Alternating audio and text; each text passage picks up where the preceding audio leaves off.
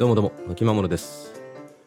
えっ、と、今日からですね、ブログとして、これまでやってきたものを、ポッドキャストの方から配信しようかなと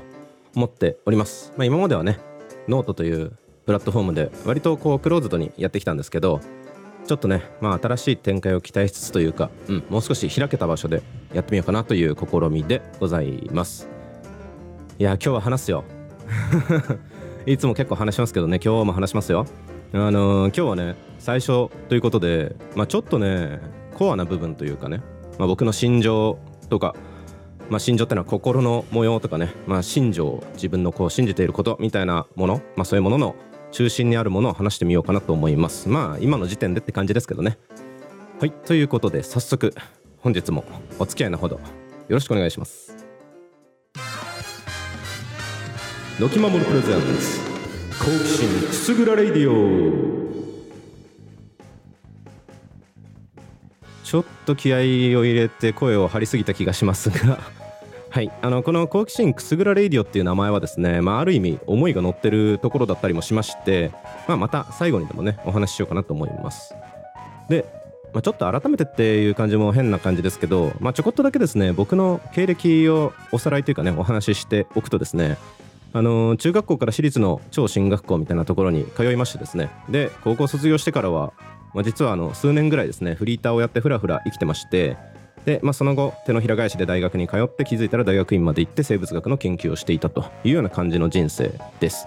でまあその間にね自分で事業を立ち上げたりとかっていう経験をしつつ、まあ、卒業後はその事業からは一旦離れてベンチャー企業に就職して朝から晩まで死ぬほど働いてで挙句の果てに体調を崩して抜き差しならなくなって1年休養したと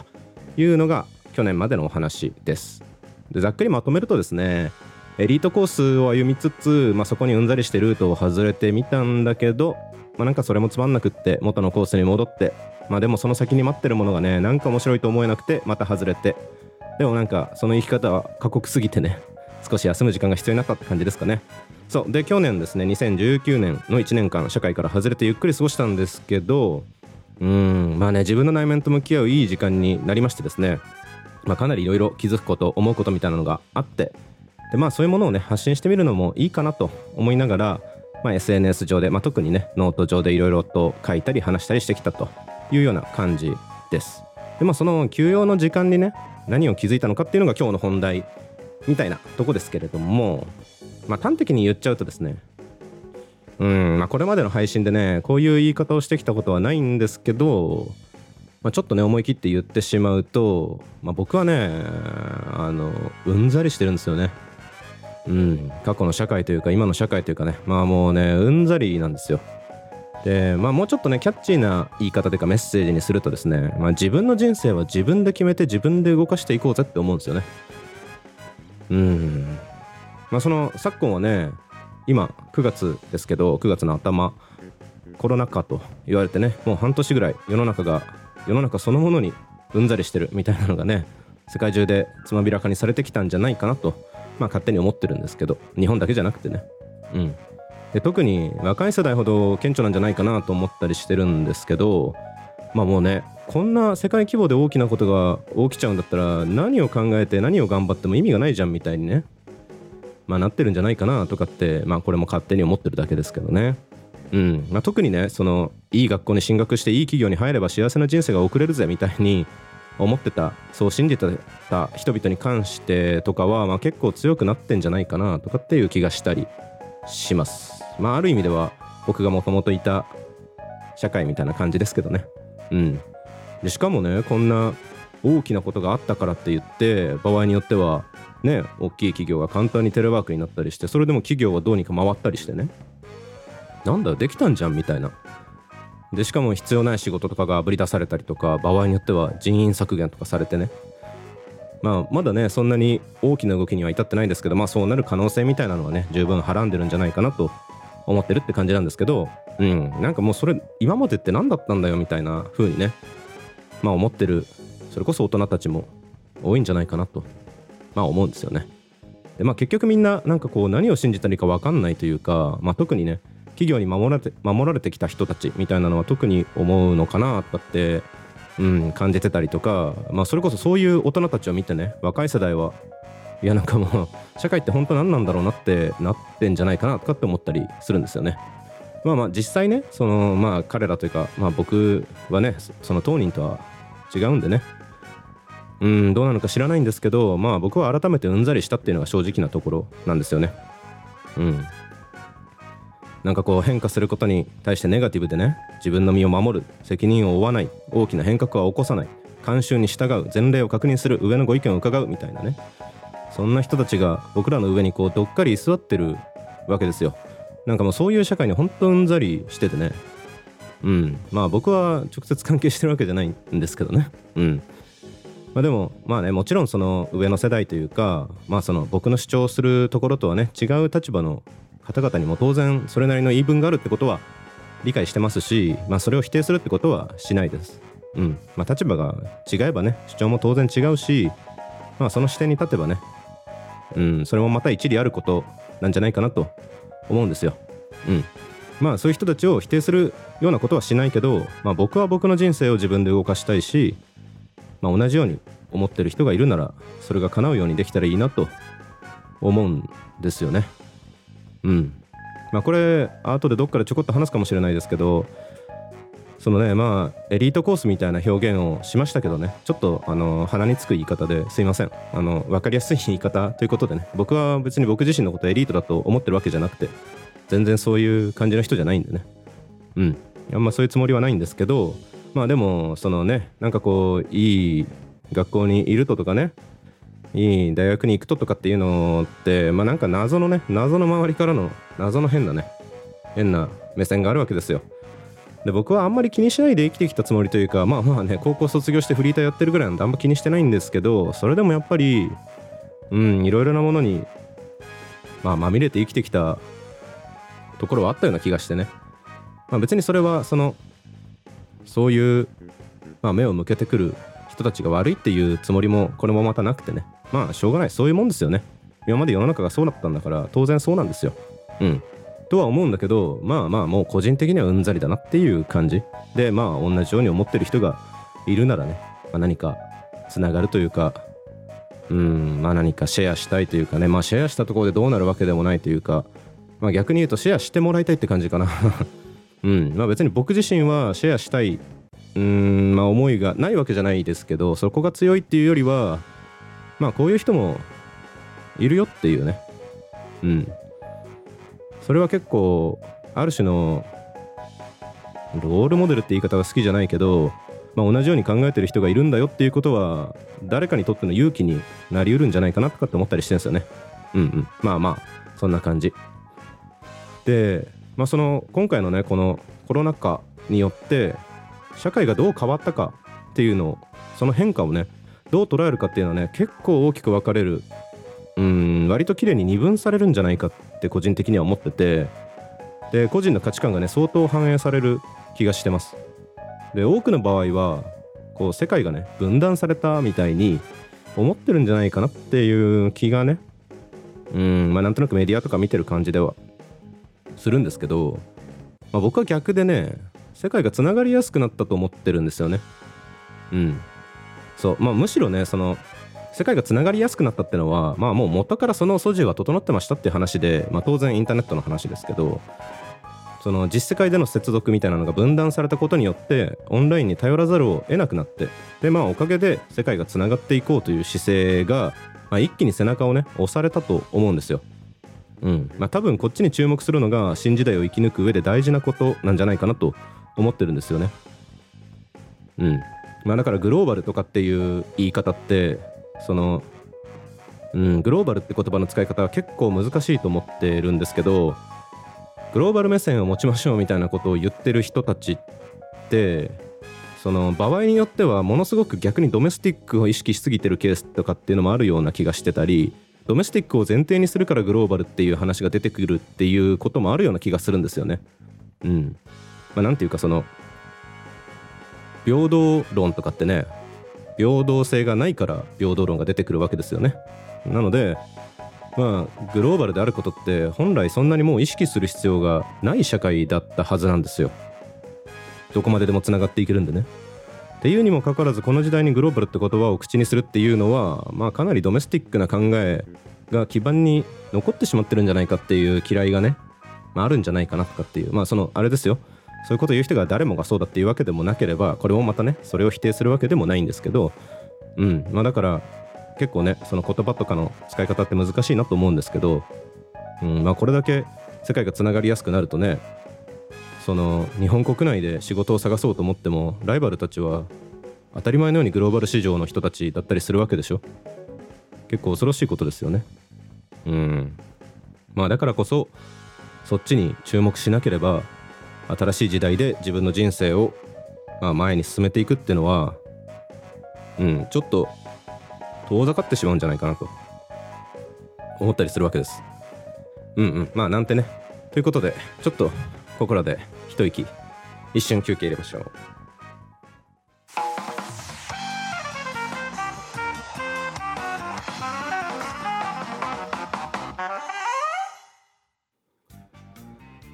それでねそれでねその このつながりやすさって話もねまあうんその負の側面みたいなものがまたこれもねうんざりの要因でしてその昔僕らがね、まあ、僕は今30代ですけど子供だった頃って大人が何を考えてるかってまああんま分かんなかったんですよね。うん。まあ、表面上で何か言うことはあっても本音のところはまあ知る機会はなかったというか。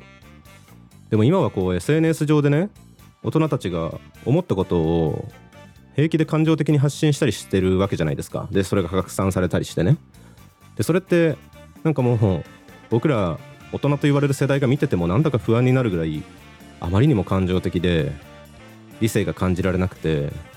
一部のものに関してはもはや知性すら感じられないこともたくさんあるんじゃないかなと思います。ちょっと辛辣すぎるかもしれないですけどね。うん。まあ、つまり大人ってやつも大して偉いというかね大してしっかりした存在じゃないんだなってことが分かっちゃったんだろうなって思うんですよね。バレちゃったというか。うん。だからこそ若い世代はそんな大人になりたくないなとかって思ってんのかなとかって気もするし、まあ、僕も改めてうんざりしてると。自分の頭で考えて自分の人生を動かしてる人なんて、まあ、本当にごく少数なんだなって感じるんですよね。まあその今までの社会の考え方からするとその自分の人生を自分でコントロールできるっていうことはうんとても贅沢なことだったのかもしれない。けど世の中が変わってきてそれがもっとね一般化されつつあると思うんですよ。それこそねまあインターネットのおかげで学びたいものは学びたい時に学べるし今までだったら大学とかに行かないと学べなかったようなものがそれこそ家からオンラインでしかもかなりコストも安く学べる時代になったわけですよね。っていう時代に自分の人生を自分で動かすっていうのは昔よりは随分簡単になったと思う。まあ、だからそのなんかこうねしょうがないしょうがないよね文句を言いたくなる気持ちもわかるし誰かのせいにしたくなる気持ちももちろんわかる、うん、分からんではないって感じですけどでもなんかそういうのはねやめられる人から少しずつやめにしようぜって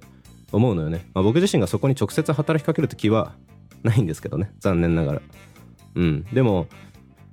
うんまあそれこそ僕みたいにうんざりしてる人たちっていうのは意外といるんじゃないかなと思ったりしてるんです。で、まあ、このね今世の中に新しい価値観が少しずつ広まりだしてる動きみたいなのがあるなっていうのはやっぱりここ数年 SNS も含めてですけど感じててですねこれはその自分の人生を自分で決めるっていう動きに近づいてきてるんじゃないかなって気がしてて。あのジェンダーフリーだってそうですしヴィーガンとかミニマリストとか、まあ、もっと引きなとこで言えば副業とかフリーランスとかっていうのもその類だと思うんですよね。世の中の古い慣習とか流れとかに引っ張られずに自分らしさは自分で決めるぜっていう思想に少しずつ向かってるんじゃないかっていう気がします。それこそ今の高校生世代の、ね、若い世代の方々ってそれこそなんか、ね、同性同士で手をつないだりする、まあ、そういう友情とか愛情の表現みたいなこともある程度ね、うん、現れてきてたりとか、まあ、男性がメイクをするとかね、まあ、そもそもこの男性女性って言い方そのものがねそのまああくまでもここで僕がね男性女性っていうのはあくまでもまあ身体的特徴というか生物学的特徴ね、まあ、その染色体で表される男性女性という意味でしかないんですけど、うんまあ、そういう意味で文化的な男性女性っていう意味はだんだん意味が薄れてきてますよね。それはまあアメリカの人種の問題とかっていうのもあれだけのことになったのはそういう世の中の、まあ、ある種のフラットさみたいなものが出始めてるからだと思うんですけどね。うんまあ、でもそういうカルチャーの変化についていけるのってそれこそまあ高校生を代表するような高校生が代表的なようなそういう若い変化に強い世代の方々とか、まあ、もしくはそうじゃない世代でも変化に強い個人だけなんですよね。で多くはまだ気づいてすらいないと思う。うん。特にねマスメディアとか見てると本当にそう思いますよね。うん。でも、まあ、インターネットビジネスも含めてビジネスの大多数ってのはやっぱまだまだついてきてなくってだからこそインターネットはこう即時的なメッセージで溢れてて人々はどんどん自分の頭で考えずに答えを求める。そういうことが加速してるんじゃないかなと思う。そのビジネス書ブームみたいなのも僕はその一端なような気がしててビジネス書ってのはなんかこう参考書に似てるというか文芸書とかってね、まあ、いわゆる小説とかそういう、まあ、詩とかねそういうものって別に答えを示すものじゃないっていうか、まあ、もちろんねストーリーを楽しむっていうところはあるからまあそれはある種の答えなのかもしれないんですけどでもそうじゃなくってその特にね言葉で書かれてるテキストスタイルのコンテンツっていうのはやっぱり文脈とかね行間っていうものを自分で保管しながら読んだりそこに描かれてる言葉を自分の脳内でイメージ化したりするっていうプロセスが挟まりながら楽しむものだと思うんですけどね。まあこれはごめんなさいね。あの僕の意見です。いろんな意見があると思いますけどね。でビジネス書に関してはまあ割とねうん。割と参考書的で答えが書いてあるんじゃないかという気がする。それを人々は期待して読むんじゃないかなと思ったりするんですよ。まあだから〇〇なら〇〇せよみたいなね感じのビジネス書とかねうんなんかそういうものが多いような気がしてでそのまあ人々がね情報を集めるっていうこと自体は何も悪いことだとは思わないんですけどやっぱりそれは自分の頭で考えるために情報を収集するっていうプロセスの方が長期的に見たその人の人生に対する価値は大きいと思うんですよね。でそれの絶対的な輪で社会の将来性が決まると思うので、まあ、僕は結構ね危惧すべき現象というか傾向なんじゃないかなと、まあ、勝手に思っている。危惧ってねどの立場でって話ですけど、うん。まあ、自分も社会の構成員だと思うと社会がより良くなる方向にねかつ長期的にねっていう方向に、まあ、動いていってくれた方が嬉しいわけですよ。うんそうねまあまあだからそれはある意味では個々人がそういう全体最適というかそういうことを考えるほどの余裕がないというかね自分の部分最適だけのことしか考える余裕がないみたいなことを示してるというのも、うん、ある意味では真理なのかなとも思ったりするんですけどまあまあ要はそのカルチャーとかっていうものは、まあ、インターネットとか、まあ、そういうもののいろんな思考のね広がりによって思考とか思想のね広がりうんと発散違うな拡散か。拡散によってカルチャーとかどんどん変化しようとしてる。で若い世代変化に強い人たちっていうのはどんどん変化してるんだけどでも世の中そのものはまだまだ全然全然追いついてない。でそれが過去よりも変化の速度が大きくなってるからそこの断絶がどんどん大きくなってると思うんですよね。このベクトルの歪みみたいなものがねまた僕のもう一つのうんざりポイントとかいくつうんざりすんだって感じですけどね。うん。でまあ僕はねそのこれまでこの音声配信とか、まあ、テキストで何か書いたりとかってこともしてきたんですけどそれで大事にしたいなと思ってたのが、まあ、とにかくね分かりやすい答えはまああんまり提示しないようにしようと思ってたんですよね。まあ、これが今話したところのカウンターというか、うん、これもまあ割と最近話したことなんですけどその答えよりもね問いを放ちたいんですよね。うん、っていうかまあもうずっと問いかけてる。その立ち止まって未来のことを考えよう自分の人生を考えようぜって案に伝えようとしてきてるんですよね。うん。で話はちょっとね戻って大人が信用できない時代になったみたいな話まあちょっとごめんなさいねなんかちょっと過激な表現かもしれないんですけどねまあまあ分かりやすいかなということで大人が信用できないっていう表現にさせてください。そのまあ要は前の世代でうまくいってたことをなぞっていけばうまくいくっていう時代は終わっちゃったと思ってるんですよ。うん。これだけ変化の激しい時代をね生き抜いてきた人はまだ誰もいないし他人の意見はね特に上の世代の意見ってのはあんまり参考にならなくなってきてる。で、まあ、だからこそ自分で考える必要があるし自分で考えようぜって思うんですよね。もちろんその考えるためには知識も必要だし考え方みたいなスキルも必要だし情報の真贋を見極めるリテラシーだって必要だし、まあ、その意見を持つ決断力も意見を変える柔軟性だって必要なんですけど大変なんだけど大変なんだけど一歩ずつ自分の足で前に進もうぜって思うんですよただでも本当に自分の力だけで進むってのには大変すぎるから、まあ、だから人とつながるんだよとそう思ってるんですよねうんまあだからそういう意味ではまあ、僕個人はねその、まあ、一流には程遠いんですけどそれなりにまあ広い知識もあるし、まあ、経験もある程度ね幅広くしてきたつもりなんですよね。でまあ考える習慣もある。まあ、だからこそ、まあ、自分の記録みたいなこととして今考えてることを残すっていうのは、まあ、自分にとっても意味があるしもしかしたら誰かをこう引きつけて引き寄せて一緒に考える時間みたいなものを持てるかもしれないなと思ったりしてね。うん、まあ、そんな具合でこういうことをねやっていこうかなと。思ったっていうのが、まあ、実はもともとのところにはあったりとかしましてですね。うん。まあ、やっていくうちにねいろいろ難しさとかにも気づいたりとかねして。うん。まあ僕自身がね広い経験があるっていう感覚はありつつも でもそれはやっぱりかなり限定された世界というかね。うん。まあそれこそエリート社会みたいなところに割と身を置いて来てたっていうところもあってですけど、まあ、僕自身がねその世間全体のことを広く知れてるわけじゃ実際はないんですけど、まあ、それでもねその特定の領域にいる人たちにとっては参考になりうるぐらい、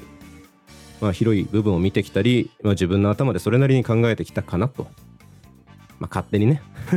まあ勝手に自分で言ってるだけですけどね、うん、自分で言ってるだけなんで他の人がねどういうか分かんないんですけどまあまあそんなこと考えたりしててねうんっていう感じですなんかもうちょっと話すかなと思ったけど、うん、割と普通でしたね。いや、そこで、それなりに話してるけど、うん、まあ僕的には割と普通な感じですね。うん、まあでもあとちょっとだけね、ちょっとだけ話したいことがあるんで、あとちょっとだけ話して終わりにします。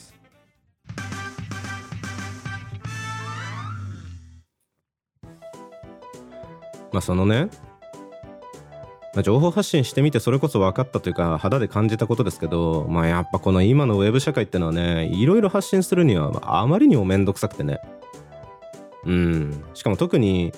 その僕らみたいなって言い方ちょっとおこがましいかもしれないですけど、まあ、一定のスキルとか知識を持った層っていうのはそのリアルの世界でリアルの社会でねポジションを築くっていうのはまあある程度できちゃうんでわざわざウェブ上で面倒なリスクまで負って発信するメリットってあんまないんですよね正直言っちゃうと。うん。まあそれは結構ね問題意識の一つとしてはあるんですけどまあでもそれもね少しずつ時代は変わるんじゃないかと踏んでるんですよね。うん。ちょっとずつそういう、まあ、僕セミプロみたいな言い方をしてるんですけど本当のプロフェッショナルまではいかないんだけどある程度プロフェッショナルの人たちが言ってることを噛み砕くことはできてそれを誰かに対して伝えることみたいなことはできるっていう人たちっていうのは世の中に実は結構な分量いると思う。うん。必ずしもね、その本当のプロフェッショナルである必要って僕はないと思うんですよ。うん。それこそ僕はサイエンスをね、科学の世界でそれなりにその当時はね、自分なりに時間も労力も投下して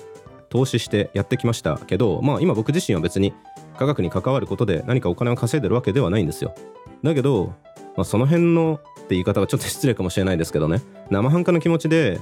なんか科学っぽいことをやってる人たちに負けないぐらい科学のことを理解できる素地があると思ってるんですよね。そういう人たちがそれなりの力をまた改めて今までとはね違うところの領域の知識と掛け合わせて発揮していくことによって世の中に対して及ぼせる価値っていうのは実は結構大きいんじゃないかと思ってます。にもかかわらずそのウェブ上の面倒くささに押されて負けて発信することができない。発信することに一歩腰が引けてしまうっていうのはものすごく社会にとっての損失だと思う、まあ、もちろんねその原因はいろんなところにあると思うんでうん簡単なことじゃないとは思うんですけどまあそれがね法整備みたいな話である程度守ってもらえばいいのかとかそういう単純な話でもないような気はするんでねなんかこれもごめんなさいね。まあ僕は答えを提示するタイプの人じゃないんでそれぞれ聞いてくださってる方が、まあ、それぞれの受け取り方というかねそれぞれの考えを持っていただければいいかなと思うんですけどうん。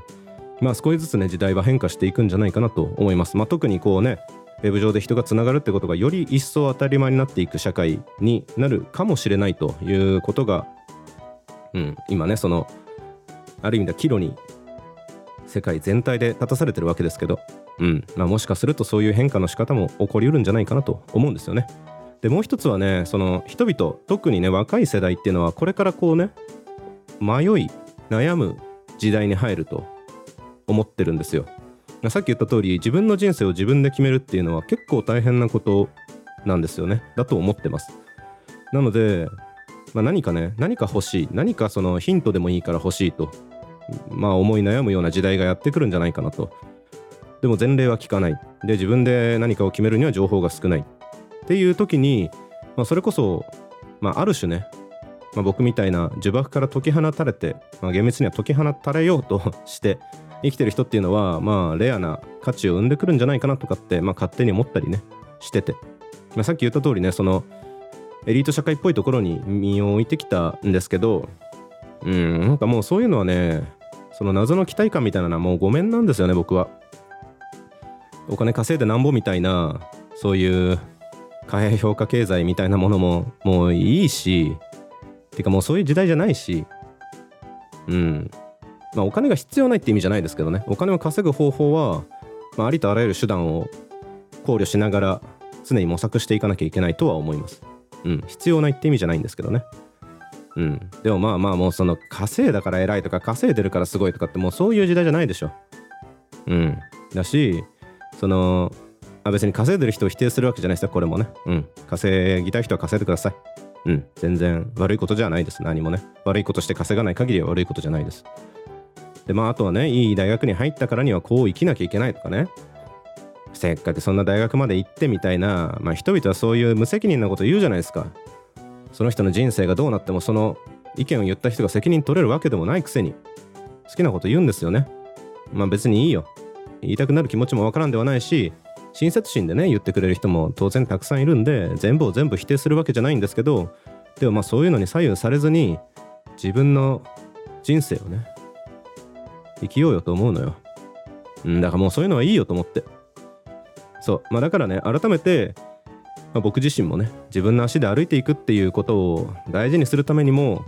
まあ、振り返るためにもね、こういう足跡を残すっていうのは大事なことなんじゃないかなとかって思ったりしてるんですよね。うんうん。っていう感じです。まあ、とかとかね、偉そうなことを言ってるんですけど、まあ実際はね、その日に考えてることとかあったこととかね、面白かったとかこととか好きなこととかをダラダラ話すだけなんでね。まあ別にごめんなさいね。大したコンテンツじゃないっすよ。うん。まあくだらない話もするし意味のない話もするしまあ言ってることもねどんどん変わると思います。うん。まあそりゃそうよ。そのこれ結構大事だと思ってます。その新しい情報が入ったらね価値観っていうのはどんどん変えていかないとおかしいんですよ新しい情報が入って新しい価値観が入ってきたのに自分自身の価値観っていうものが変わらないっていうのはそれはもうただの思考停止だと思ってるんですよね。思考停止してる人はまあどうぞご自由に否定はしないんですけどねこれも。うん。別に好きにしてください。うん。でも僕はね思考停止している生き方は嫌なんです。うん。まあだからこそねそのためにもそのプロセスを残すってことにはまあ僕自身にとっての価値がありそうな気がしてて。うん。まあどんどん変わっていきたいんですよね。そう。まあだからだから好奇心くすぐらレイディオなんですよ。そう、まあ、変わっていくためにはねやっぱり新しいことに触れなきゃいけないじゃないですか。で挑戦してみなきゃいけない。っていうのの繰り返しだと思うんですよ、まあ、だから好奇心の赴くままにいろいろやってみるってことがまあ変化するためには大事だなと思ってるんですよね。だから好奇心をくすぐられながら生きていく生きていきたいと思ってる。でそんな日常を残すから好奇心くすぐられいディオね。まあまあ実際ね名前はどうでもいいっちゃどうでもいいんですけどまあそうそうそんな感じなんですよね。うん。まあ、だからそのねうんざりするような日常なんですけど、まあ、でも自分で人生を動かすにはねとにかくやってみるしかない。考えるしかないと。だけど一人だとあれだからまあ一緒にやっていこうぜっていう感じなんですよね。うん。あそうそう。でまあ何度も何度も言ってますけどまあ僕は誰のことも別に否定はしないです。けどまあ強いて言うなら変化することを阻んでくる人たちは跳ねつけてやりたい。そんなことに惑わされずそんな障壁は跳ねつけながら歩いていきたい。歩いていこうぜって思うんですよね。いや何何なんか最後にそんなねなんかちょっと強気な感じですけどいやわかんない。そんな強気に生きられるかわかんないですけどね。うん。まあまあそんな感じでですね。うん。こんな具合でまあだらっとね気まぐれにやっていきますのでよろしければ時々お付き合いいただけたら嬉しいなと思っております。まあこんな感じですかね。うん。うん。結局結構話した。話したな。うん。話したわ。お付き合いいただきありがとうございました。お相手は私のきまもるがお送りしました。次回も楽しんでもらえますように。